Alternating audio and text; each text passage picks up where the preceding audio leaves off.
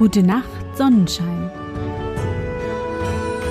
Der märchenhafte Podcast für kleine und für große Leute.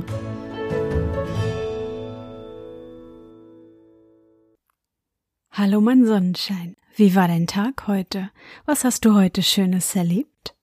Mein Name ist Anne und ich begrüße dich zur, Halloween-Sonderfolge meines Märchen-Podcasts.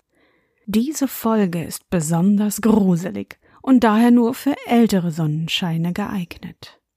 Die Kleinen sollten diese Folge nur im Beisein der Eltern hören, denn es geht sehr schaurig und furchteinflößend zu. Sag nicht, ich hätte dich nicht gewarnt. Bist du bereit?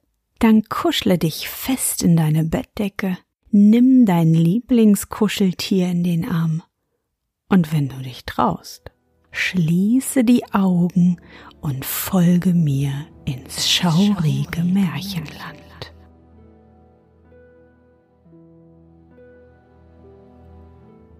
Das Märchen von einem, der auszog, das Fürchten zu lernen. Ein Vater hatte zwei Söhne, davon war der älteste klug und gescheit und wusste sich in alles wohl zu schicken. Der jüngste aber war dumm konnte nichts begreifen und lernen. Und wenn ihn die Leute sahen, sprachen sie, mit dem wird der Vater noch seine Last haben. Wenn nun etwas zu tun war, so musste es der Älteste allezeit ausrichten. Hieß ihn aber der Vater noch spät oder gar in der Nacht etwas holen, und der Weg ging dabei über den Kirchhof oder sonst einen schaurigen Ort, so antwortete er wohl. Ach nein, Vater, ich geh nicht dahin, es gruselt mir denn er fürchtete sich. Oder wenn abends beim Feuer Geschichten erzählt wurden, wobei einem die Haut schaudert, so sprachen die Zuhörer manchmal Ach, es gruselt mir.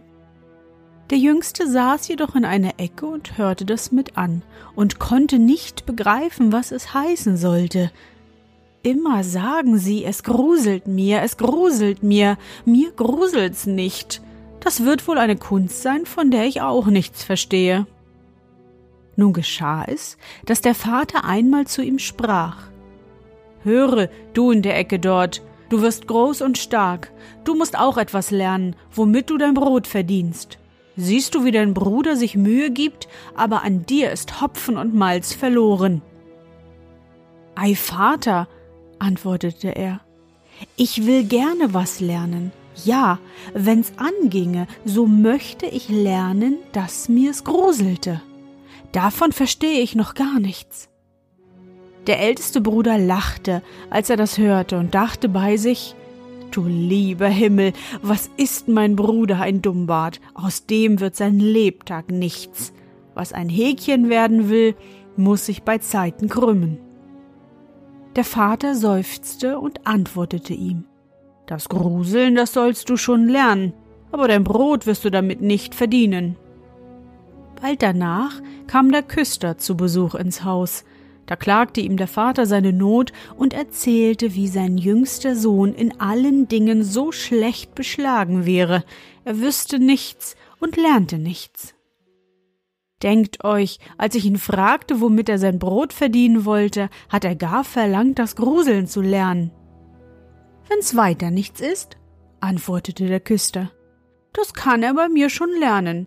Tut ihn nur zu mir, ich werde ihm schon abhobeln. Der Vater war's zufrieden, weil er dachte, der Junge wird doch ein wenig zugestutzt. Der Küster nahm ihn also ins Haus und er musste die Glocken läuten. Nach ein paar Tagen weckte er ihn um Mitternacht, hieß ihn aufstehen, in den Kirchturm steigen und läuten.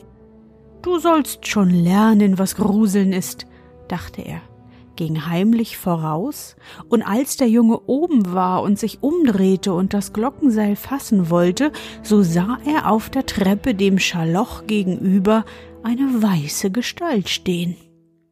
Wer da? rief er, aber die Gestalt gab keine Antwort, regte und bewegte sich nicht. Gib Antwort, rief der Junge, oder mache, dass du fortkommst, du hast hier in der Nacht nichts zu schaffen. Der Küster aber blieb unbeweglich stehen, damit der Junge glauben sollte, es wäre ein Gespenst. Der Junge rief zum zweiten Male Was willst du hier? Sprich, wenn du ein ehrlicher Kerl bist, oder ich werfe dich die Treppe hinab. Der Küster dachte, das wird so schlimm nicht gemeint sein, gab keinen Laut von sich und stand, als wäre er aus Stein. Da rief ihn der Junge zum dritten Male an, und als das auch vergeblich war, nahm er einen Anlauf und stieß das Gespenst die Treppe hinab, dass es zehn Stufen hinabfiel und in einer Ecke liegen blieb. Darauf läutete er die Glocken, ging heim, legte sich ohne ein Wort zu sagen ins Bett und schlief ein. Die Küsterfrau wartete lange Zeit auf ihren Mann, aber er wollte nicht wiederkommen. Da ward ihr endlich Angst. Sie weckte den Jungen und fragte Weißt du nicht, wo mein Mann geblieben ist? Er ist vor dir auf den Turm gestiegen. Nein, antwortete der Junge. Aber da hat einer dem Schalloch gegenüber auf der Treppe gestanden, und weil er keine Antwort gegeben und auch nicht weggehen wollte, so habe ich ihn für einen Spitzbuben gehalten und hinuntergestoßen. Geht nur hin, so werdet ihr sehen, ob er's gewesen ist. Es sollte mir leid tun. Die Frau sprang fort und fand ihren Mann, der in einer Ecke lag und jammerte und ein Bein gebrochen hatte. Sie trug ihn herab und eilte mit lautem Geschrei zu dem Vater des Jungen. Euer Junge, rief sie, hat ein großes Unglück angerichtet. Mein Mann hat er die Treppe hinabgeworfen, dass er ein Bein gebrochen hat. Schafft den Taugenichts aus unserem Hause. Der Vater erschrak, kam herbeigelaufen und schalt den Jungen aus. Was sind das für gottlose Streiche? Die muss dir der Böse eingegeben haben. Vater, antwortete der Junge, hört nur, ich bin ganz unschuldig. Er stand da in der Nacht wie einer, der Böses im Sinn hat. Ich wusste nicht, wer es war und habe ihn dreimal ermahnt zu reden oder wegzugehen. Ach, sprach der Vater, mit dir erleb ich nur Unglück. Geh mir aus den Augen, ich will dich nicht mehr ansehen. Ja, Vater, recht gern. Wartet nur, bis Tag ist. Da will ich ausgehen und das Gruseln lernen. So verstehe ich doch eine Kunst, die mich ernähren kann. Lerne, was du willst, sprach der Vater. Mir ist alles einerlei. Da hast du fünfzig Taler, damit geh in die weite Welt und sage keinem Menschen, wo du her bist und wer dein Vater ist, denn ich muss mich deiner schämen.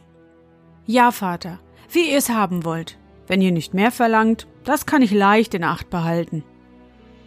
Als nun der Tag anbrach, steckte der Junge seine fünfzig Taler in die Tasche, ging hinaus auf die große Landstraße und sprach immer vor sich hin. Wenn's mir nur gruselte, wenn's mir nur gruselte. Da kam ein Mann heran, der hörte das Gespräch, das der Junge mit sich selber führte, und als sie ein Stück weiter waren, dass man den Galgen sehen konnte, sagte der Mann zu ihm Siehst du, dort ist der Baum, wo sieben mit des Seilers Tochter Hochzeit gehalten haben und jetzt das Fliegen lernen. Setz dich darunter und warte, bis die Nacht kommt, so wirst du schon das Gruseln lernen. Wenn weiter nichts dazu gehört, antwortete der Junge, das ist leicht getan. Lerne ich aber so geschwind das Gruseln, so sollst du meine fünfzig Taler haben. Komm nur morgen früh wieder zu mir. Da ging der Junge zu dem Galgen setzte sich darunter und wartete, bis der Abend kam, und weil ihn fror, machte er sich ein Feuer an. Aber um Mitternacht ging der Wind so kalt, dass es trotz des Feuers nicht warm werden wollte. Und als der Wind die Gehängten gegeneinander stieß, dass sie sich hin und her bewegten, so dachte er, Du frierst unten bei dem Feuer, was mögen die da oben erst frieren und zappeln? Und weil er mitleidig war, legte er die Leiter an, stieg hinauf, knüpfte eine nach dem anderen los und holte sie alle sieben herab. Darauf schürte er das Feuer, blies es an und setzte sie rings herum, dass sie sich wärmen sollten. Aber sie saßen da und regten sich nicht, und das Feuer ergriff ihre Kleider. Da sprach er Nehmt euch in Acht, sonst hänge ich euch wieder hinauf. Die Toten aber hörten nicht schwiegen und ließen ihre Lumpen fortbrennen. Da ward er bös und sprach Wenn ihr nicht acht geben wollt, so kann ich euch nicht helfen, ich will nicht mit euch verbrennen. und hing sie nach der Reihe wieder hinauf. Nun setzte er sich zu seinem Feuer und schlief ein. Und am anderen Morgen, da kam der Mann zu ihm, wollte die fünfzig Taler haben und sprach Nun, weißt du, was Gruseln ist? Nein, antwortete der Junge. Woher sollte ich's wissen? Die da droben haben das Maul nicht aufgetan und waren so dumm, dass sie die paar alten Lappen, die sie am Leibe haben, brennen ließen. Da sah der Mann, dass er die fünfzig Taler heute nicht davon tragen würde, ging fort und sprach So einer ist mir noch nicht vorgekommen. Der Junge ging auch seines Weges und fing wieder an, vor sich hinzureden. Ach, wenn's mir nur gruselte, ach, wenn's mir's nur gruselte. Das hörte ein Fuhrmann, der hinter ihm herschritt und fragte Wer bist du? Ich weiß nicht, antwortete der Junge. Der Fuhrmann fragte weiter Wo bist du her? Ich weiß nicht. Wer ist dein Vater? Das darf ich nicht sagen. Was brummst du beständig in den Bart hinein? Ei, antwortete der Junge. Ich wollte, dass mir's gruselt, aber niemand kann's mich lehren. Lasse dein dummes Geschwätz, sprach der Fuhrmann. Komm, geh mit mir, ich will sehen, dass ich dich unterbringe. Der Junge ging mit dem Fuhrmann und abends gelangten sie zu einem Wirtshaus, wo sie übernachten wollten. Da sprach er beim Eintritt in die Stube wieder ganz laut. Wenn mir's nur gruselte, wenn mir's nur gruselte. Der Wirt, der das hörte, lachte und sprach, wenn dich danach lüstet, dazu solltet ihr hier wohl Gelegenheit haben. Ach, schweig stille, sprach die Wirtsfrau, so mancher Vorwitzige hat schon sein Leben eingebüßt. Es wäre Jammer und Schande um die schönen Augen, wenn die des Tageslicht nicht wiedersehen sollten. Der Junge aber sagte, wenn's noch so schwer wäre, ich will's einmal lernen, deshalb bin ich ja ausgezogen. Er ließ dem Wirt auch keine Ruhe, bis dieser erzählte, nicht weit davon stände ein verwünschendes Schloss, wo einer wohl lernen könnte, was Gruseln wäre, wenn er nur drei Nächte darin wachen wollte. Der König hätte dem, der es wagen wollte, seine Tochter zur Frau versprochen, und die wäre die schönste Jungfrau, welche die Sonne beschien. In dem Schloss steckten auch große Schätze, von bösen Geistern bewacht, die würden dann frei und könnten einen Arm reich genug machen. Schon viele wären wohl hinein, aber noch keiner wieder herausgekommen. Da ging der Junge am anderen Morgen vor den König und sprach Wenn's erlaubt wäre, so wollte ich wohl drei Nächte in dem verwünschenden Schlosse wachen. Der König sah ihn an, und weil er ihm gefiel, sprach er Du darfst dir noch dreierlei ausbitten, aber es müssen leblose Dinge sein, und das darfst du mit ins Schloss nehmen. Da antwortete er So bitte ich um ein Feuer, eine Drehbank und eine Schnitzbank mit dem Messer. Der König ließ ihm das alles bei Tage in das Schloss tragen. Als es Nacht werden wollte, ging der Junge hinauf, machte sich in einer Kammer ein helles Feuer an, stellte die Schnitzbank mit dem Messer daneben und setzte sich auf die Drehbank. Ach, wenn's mir nur gruselte, sprach er, aber hier werde ich's auch nicht lernen. Gegen Mitternacht wollte er sich sein Feuer einmal aufschüren. Wie er so hineinblies, da schrie es plötzlich aus einer Ecke. Ah, miau, was uns friert! Ihr Narren, rief er, was schreit ihr? Wenn euch friert, kommt, setzt euch ans Feuer und wärmt euch. Und wie er das gesagt hatte, kamen zwei große schwarze Katzen in einem gewaltigen Sprung herbei setzten sich ihm zu beiden Seiten und sahen ihn mit feurigen Augen ganz wild an. Über ein Weilchen, als sie sich gewärmt hatten, sprachen sie Kamerad, wollen wir eins in der Karte spielen? Warum nicht? antwortete der Junge. Aber zeigt einmal eure Pfoten her. Da streckten sie die Krallen aus. Ei, sagte er, was habt ihr lange Nägel? Wartet, die muss ich euch erst abschneiden. Damit packte er sie beim Kragen, hob sie auf die Schnitzbank und schraubte ihnen die Pfoten fest. Euch habe ich auf die Finger gesehen, sprach er, da vergeht mir die Lust zum Kartenspiel. Da schlug er sie tot und warf sie hinaus ins Wasser. Als er aber die zwei zur Ruhe gebracht hatte und sich wieder zu seinem Feuer setzen wollte, da kamen aus allen Ecken und Enden schwarze Katzen und schwarze Hunde an glühenden Ketten, immer mehr und mehr, dass er sich nicht mehr bergen konnte. Die schrien greulich, traten ihm auf sein Feuer, zerrten es auseinander und wollten es ausmachen. Das sah er ein Weilchen ruhig mit an. Als es ihm aber zu arg ward, fasste er sein Schnitzmesser und rief Fort mit dir, du Gesindel! und haute auf sie los.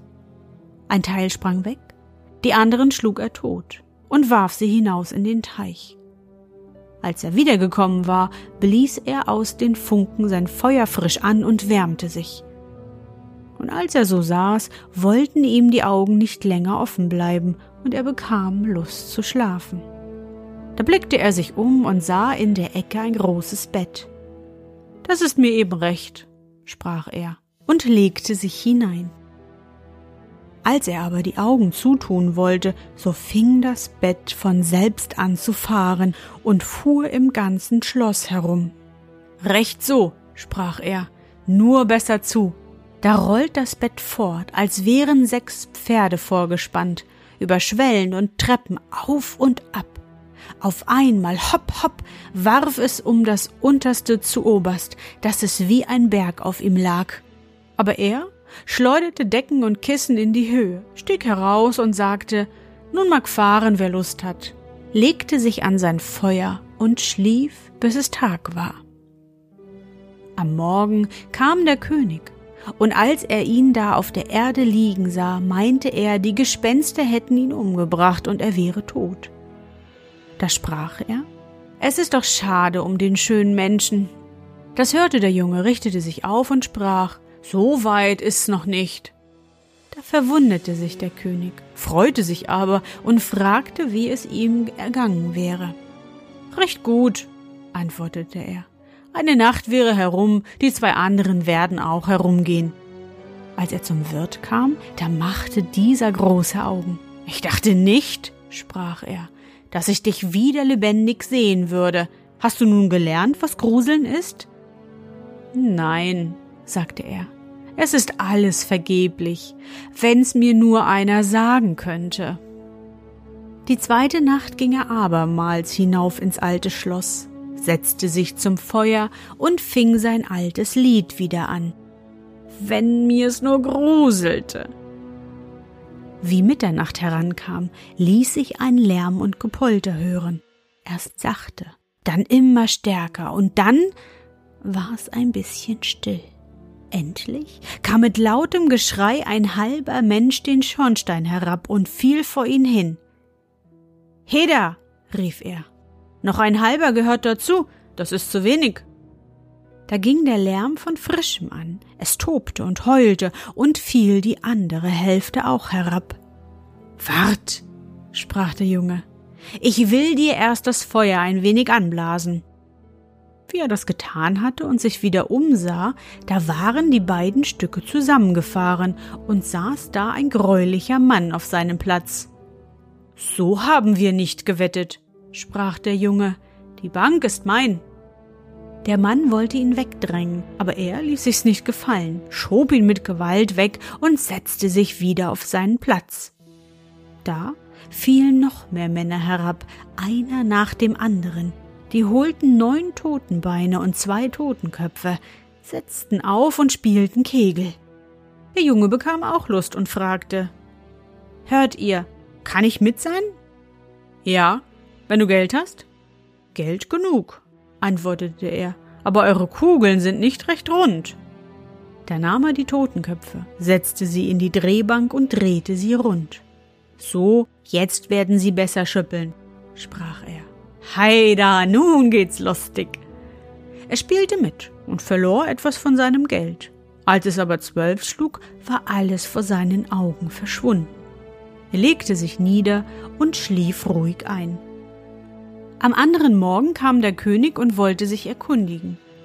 Wie ist dir's diesmal ergangen? fragte er. Ich habe gekegelt, antwortete der Junge und ein paar Heller verloren. Hat's dir denn nicht gegruselt? Ei, was, sprach der Junge. Lustig hab ich mich gemacht. wenn ich nur wüsste, was Gruseln wäre. In der dritten Nacht setzte er sich wieder auf seine Bank und sprach ganz verdrießlich, ach wenn's mir nur gruselte. Als es spät ward, kamen sechs große Männer und brachten eine Totenlade herein. Da sprach er, Heda, das ist gewiss mein Vetterchen, das erst vor ein paar Tagen gestorben ist, winkte mit dem Finger und rief, Komm, Vetterchen, komm! Sie stellten den Sarg auf die Erde, er ging aber hinzu und nahm den Deckel ab. Da lag ein toter Mann darin. Er fühlte ihn ans Gesicht, aber es war kalt wie Eis. Wart, sprach er, ich will dich ein bisschen wärmen, ging ans Feuer, wärmte seine Hand und legte sie ihm aufs Gesicht, aber der Tote blieb kalt. Nun nahm er ihn heraus, setzte sich ans Feuer und legte ihn auf seinen Schoß und rieb ihm die Arme damit das Blut wieder in Bewegung kommen sollte. Als auch das nichts helfen wollte, fiel ihm ein. Wenn zwei zusammen im Bett liegen, so wärmen sie sich, brachte ihn ins Bett, deckte ihn zu und legte sich neben ihn. Über ein Weilchen ward der Tote warm und fing an, sich zu regen. Da sprach der Junge, Siehst du, Vetterchen, hätte ich dich nicht gewärmt. Der Tote aber hub an und rief, Jetzt will ich dich erwürgen. Was? Sagte der Junge. Ist das mein Dank? Gleich sollst du wieder in deinen Sarg. Hob ihn auf, warf ihn hinein und machte den Deckel zu. Da kamen die sechs Männer und trugen ihn wieder fort. Es will mir nicht gruseln, sagte er. Hier lerne ich's mein Lebtag nicht.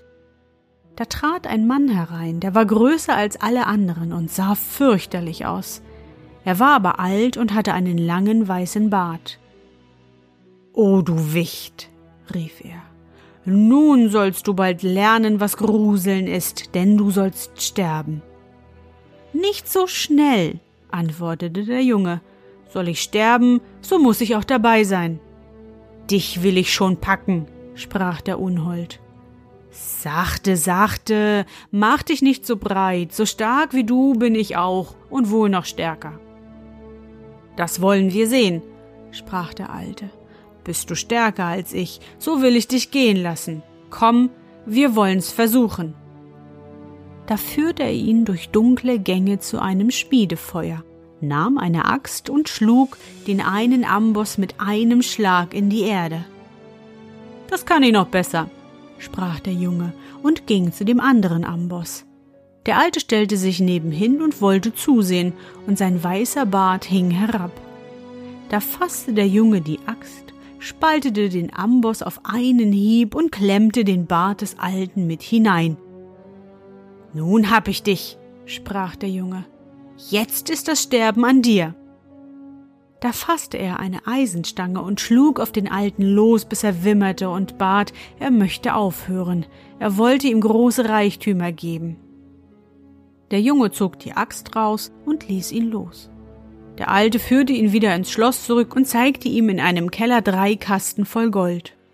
Davon, sprach er, ist ein Teil den Arm, der andere dem König, der dritte dein. In dem schlug es zwölfe, und der Geist verschwand, so dass der Junge im Finstern stand. Ich werde mir doch heraushelfen können, sprach er, tappte herum, fand den Weg in die Kammer und schlief dort bei seinem Feuer ein. Am anderen Morgen kam der König und sagte Nun wirst du gelernt haben, was Gruseln ist. Nein, antwortete der Junge. Was ist's nur?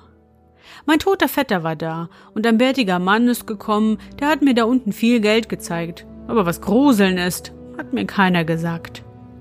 Da sprach der König. Du hast das Schloss erlöst und sollst meine Tochter heiraten. Das ist allrecht gut, antwortete der Junge, aber ich weiß noch immer nicht, was Gruseln ist.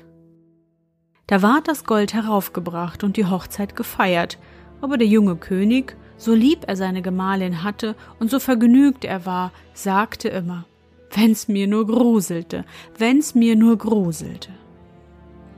Das verdroß die junge Königin. Ihr Kammermädchen sprach, ich will Hilfe schaffen, das Gruseln soll er schon lernen, Sie ging hinaus zum Bach, der durch den Garten floss, und ließ sich einen Eimer ganz voller Gründlinge holen. Nachts, als der junge König schlief, musste seine Gemahlin ihm die Decke wegziehen und den Eimer voll Kaltwasser mit den Gründlingen über ihn schütten, dass die kleinen Fische um ihn herumzappelten. Da wachte er auf und rief Ach, was gruselt's mir, was gruselt's mir, liebe Frau. Ja, nun weiß ich, was Gruseln ist.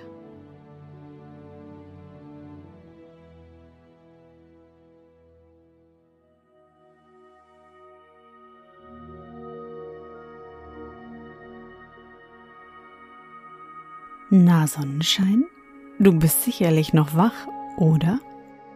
Das war das schaurig schöne Märchen von einem, der auszog, das Fürchten zu lernen, von den Brüdern Grimm. Ich muss sagen, beim Einsprechen lief es mir so manches Mal kalt den Rücken runter, und ich bin überrascht, wie unerschrocken unser Held doch ist. Allein ein Eimer voller kalter, zabbeliger Fische hat ihn das Gruseln gelernt. Übrigens, dieses Märchen gehörte zu den Wunschmärchen von Christine. Wenn du also auch ein Wunschmärchen hast, melde dich einfach. Und ich hoffe, dir hat unsere gemeinsame Reise heute gefallen und ich habe dich nicht ganz um den Schlaf gebracht.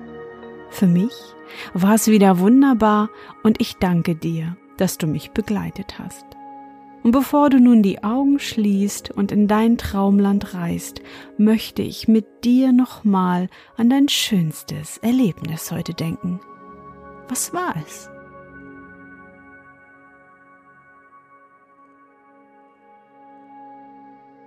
Vielleicht warst du ja heute mit deinen Freunden unterwegs, in eurem wundervoll gruseligen Kostüm, und ihr wart hoffentlich auch erfolgreich.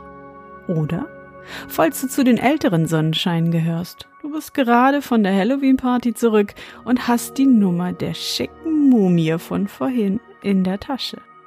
Versuche dich an dein schönstes Erlebnis zu erinnern.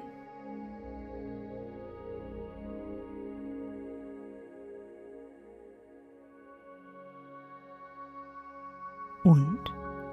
Was war dein schönstes Erlebnis heute? Und wie fühlst du dich dabei?